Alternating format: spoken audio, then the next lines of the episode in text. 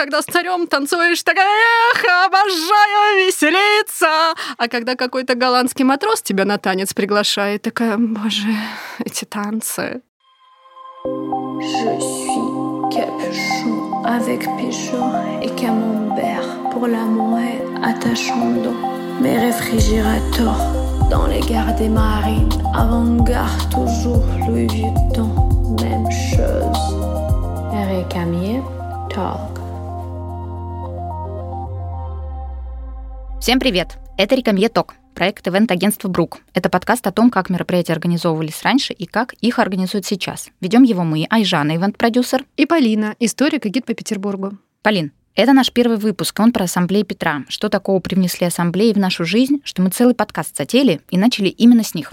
Дело в том, что ассамблеи — это первый вообще вид светского досуга в России. Ассамблеи про родитель ивентов современных. Сто процентов. А что было до? До Петра главная форма досуга — это охота. Затравили медведя, поделили, съели, Богу помолились за это. Петр, во-первых, охоту не любил, знамо дело. Занятный случай рассказывали, когда с боярами он поехал на царскую охоту, но спросил бояр, а чего это мне, царю да вам, боярам, с холопами охотиться вместе, и приказал всех слуг отпустить. После чего бояре запутались в с ворох повыпадали из сёдел. Я так рассказываю, просто я сама это видела. Охота не удалась. Так что Петр в конце спросил, так в охоте пустой потеху находить мне царю или в воинском искусстве? В воинском искусстве, в воинском искусстве запищали бояре, но зуб заточили. А Петр тем временем войну выиграл, под Полтавой победил, в Чесме победил — порт основал, корабли построил, женился. Жену молодую развлекать надо. Надо же. Надо. 1718 год Петр издает указ об ассамблеях. Ассамблея, пишет Петр, вольная, в котором доме собрание или съезд делается, и не только для забавы, подчеркну, но и для дела, ибо тут можно друг друга видеть и о всякой нужде переговорить. То есть для общения. Давай тогда найдем три отличия между охотой и молебном с одной стороны и ассамблеями с другой стороны. Главное, что изменилось, Петр догадался позвать на мероприятие женщин. Наконец-то. Потому что до этого мы с тобой что делали до Петра? Мы сидели в терему, вышивали и молились.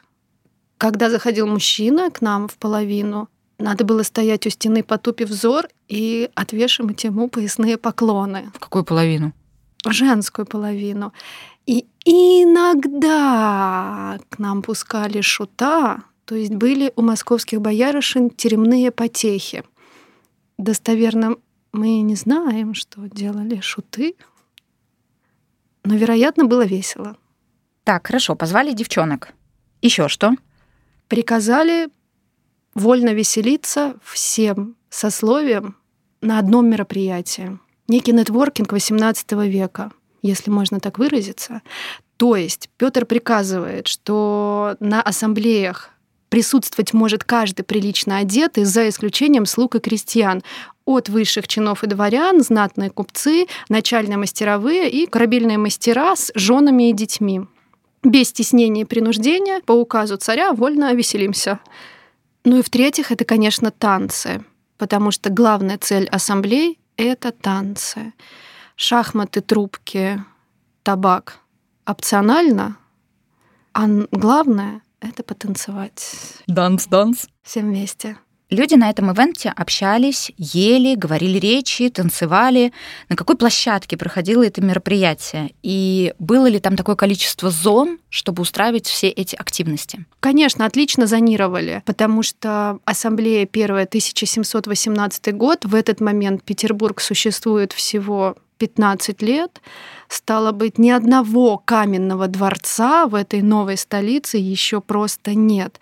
Единственное, там губернатор начал на своем острове каменный дворец себе строить, все остальные пока еще живут, включая Петра, в деревянных, крашенных под кирпич, максимум двухэтажных особнячках, поэтому зонирование очень удобно происходило. Лакеи просто столы сдвигали к стенкам, подметали вениками полы, открывали форточки, чтобы выветрить запахи еды и табаку, После этого танцевали в этом зале. Потом столы сдвигали и здесь обедали. А как узнавали люди, на какой площадке проводилась та или иная ассамблея? Все вообще супер понятно. В конце ассамблеи Петр показывал пальцем и говорил: следующая ассамблея в твоем доме. Вольно веселиться будем. Как бы ты на это отреагировала?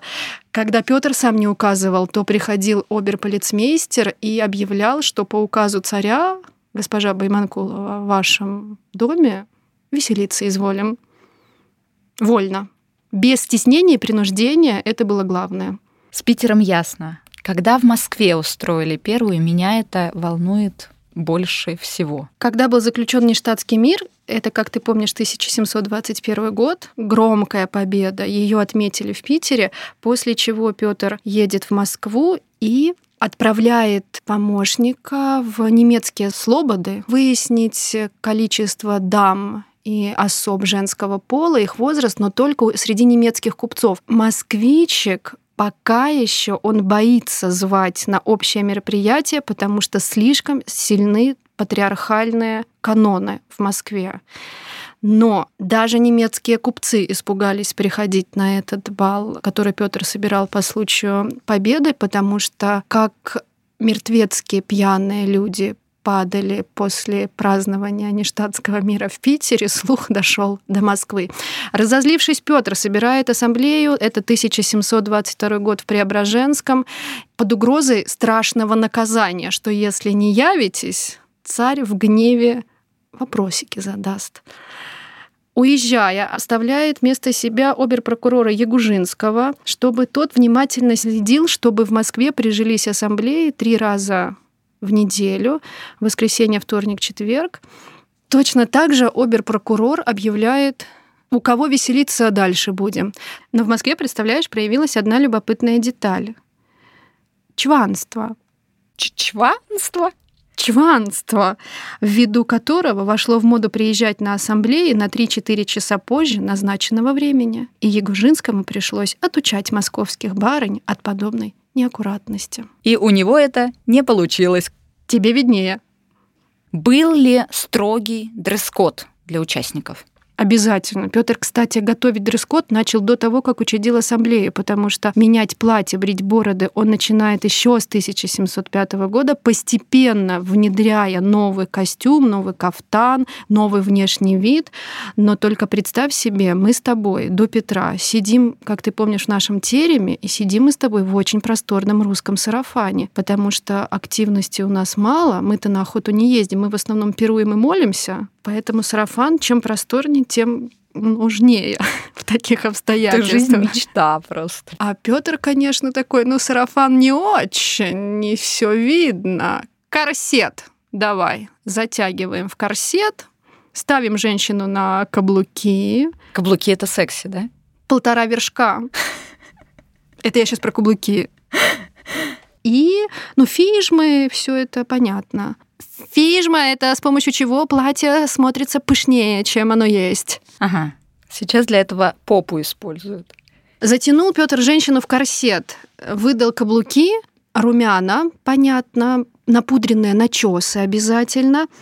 Ну, цацки мы с тобой сами обвешались ног до головы, потому что, дорвавшись до жемчуга и бриллиантов, мы начали их не только на шею, в уши, в волосы, во все швы корсажа, на юбке у кого больше. Ну, скромность не наш конек. И с мужчинами-то тоже не все гладко. Русского мужчину затянули.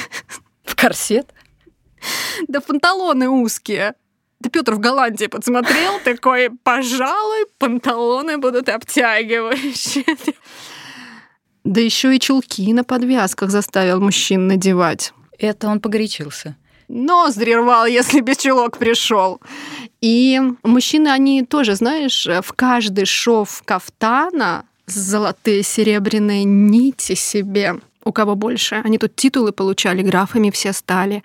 Один Петр, конечно, сохранял обычную простоту во всей обстановке, приезжая в крытой одноколке и в сопровождении дежурного денщика. Сидел, курил коротенькую голландскую трубку, играя в шахматы с корабельным мастером. Вернемся к шахматам. Ты говорила, что была обширная развлекательная программа танцы, музыка, возможно, какие-то танцевальные флешмобы. Что радовало участников ассамблеи? Танцевальный флешмоб XVIII века, я думаю, это супер формулировка для того, что происходило. Потому что, как ты понимаешь, корсет привезти можно из Европы, туфли тоже. А танцевать-то нас с тобой кто научит? Кто? Твоя версия. Кто нас учит танцевать? Ну, какие-то специальные... а, Специальные пленные шведы. Танцам мы учимся у пленных шведов, надеюсь, что они ну, на европейский лад, но сверить-то нам не с чем, и поэтому половину танцев Петр просто сам придумывает. На ходу причем. Эх, затейник. Ставит в ряды танцующих самых дряхлых стариков, дав им партнерши, естественно, молоденьких девиц. Сам в первой паре показывает па, выкрутасы коленцами. Все танцующие обязаны в точности за царем повторить. Старики путались, задыхались, кряхтели, дамы ноги подворачивали, а я напомню, мы с тобой первый раз на каблуках стоим. Это сама грация, как ты понимаешь. Ни сесть, ни встать не могли. Современник напишет, что дамы терялись, краснели, отказывались танцевать с иностранными дипломатами и еще больше нервничали от подношений непривычных напитков – кофе, миндального молока и шоколада. Сейчас любой посетитель кофемании оценил бы подобные напитки. Некоторые дамы в другую комнату убегали. От страху. Зря. Теперь о музыкальном оформлении. Как ты понимаешь, музыкальным оформлением занимались тоже специальные пленные шведы. По тому времени был довольно хороший оркестр, по тому времени, подчеркну, и довольно хороший оркестр, в которых они играли на трубах, фаготах или таврах. Давайте послушаем.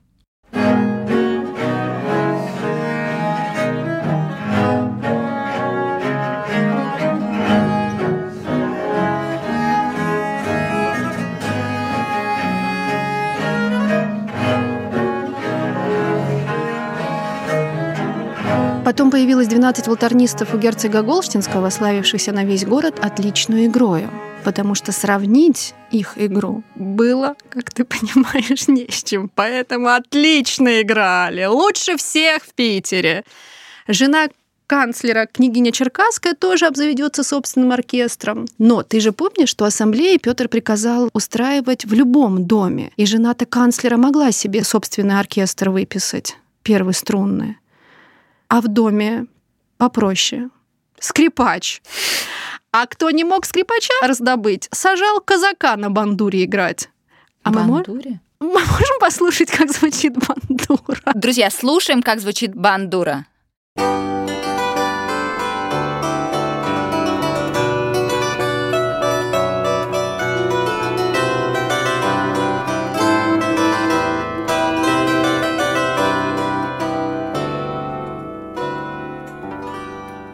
Что, если я не хочу в этом участвовать, я могу отказаться? Можешь, конечно. Случай был зафиксирован, как в 1720 году Мария Дмитриевна Кантемир отказывается от участия в ассамблее, сославшись на нездоровье, после чего Петр отправляет к ней генерал-прокурора и придворного врача проверить, действительно ли она нездорова и не по злому ли умыслу отказывается веселиться вольно по указу отца Отечества. Отказаться не получится. Я могу хотя бы пораньше уйти. Если Петра на ассамблее нет, то все уходили пораньше. А если Петр на ассамблее присутствует, то в официальном указе ассамблеи продолжались от 5 до 10 вечера. Но если Петр развеселился, то стоял генерал-полицмейстер и строго следил, чтобы все веселились вольно до тех пор, пока веселится Петр. И в конец развеселившийся Петр, выделывая коленца, уже такой «Да к черту эти реверансы! Поцелуи!» И начиналась кульминация ассамблеи. Давай подведем итог. В результате достиг ли Петр своих целей? Девчонки, каблуки, танцы, Иностранцы. общение, иностранцы, пиар. Все это было достигнуто? Конечно. Вот, например, Бергольц, камер-юнкер герцога Голштинского, пишет, вспоминая об ассамблеях, «Сильно пили. После вчерашнего опьянения был при смерти болен». Басевич напишет, что после ассамблеи не мог поправиться даже на третий день. Его светлость сам герцог Голштинский на минуточку юноша 24 лет, напивался при дамах так сильно, что едва стоял на ногах. А Ягужинский нагружался мертвецки, заводя ссоры и устраивая драки. Потому что какая ассамблея, как ты понимаешь, без пьяного прокурора, светлейший князь Меньшиков напился раз до того, что упал замертво. Замертво. И по этому поводу Петр тоже решил зонировать, так сказать, э, площадки, потому что было дополнение к указу об ассамблеях, что упитых складывать бережно, дабы не повредить и не мешали бы танцам. Складывать отдельно, пол соблюдая, иначе при пробуждении конфуза не оберешься.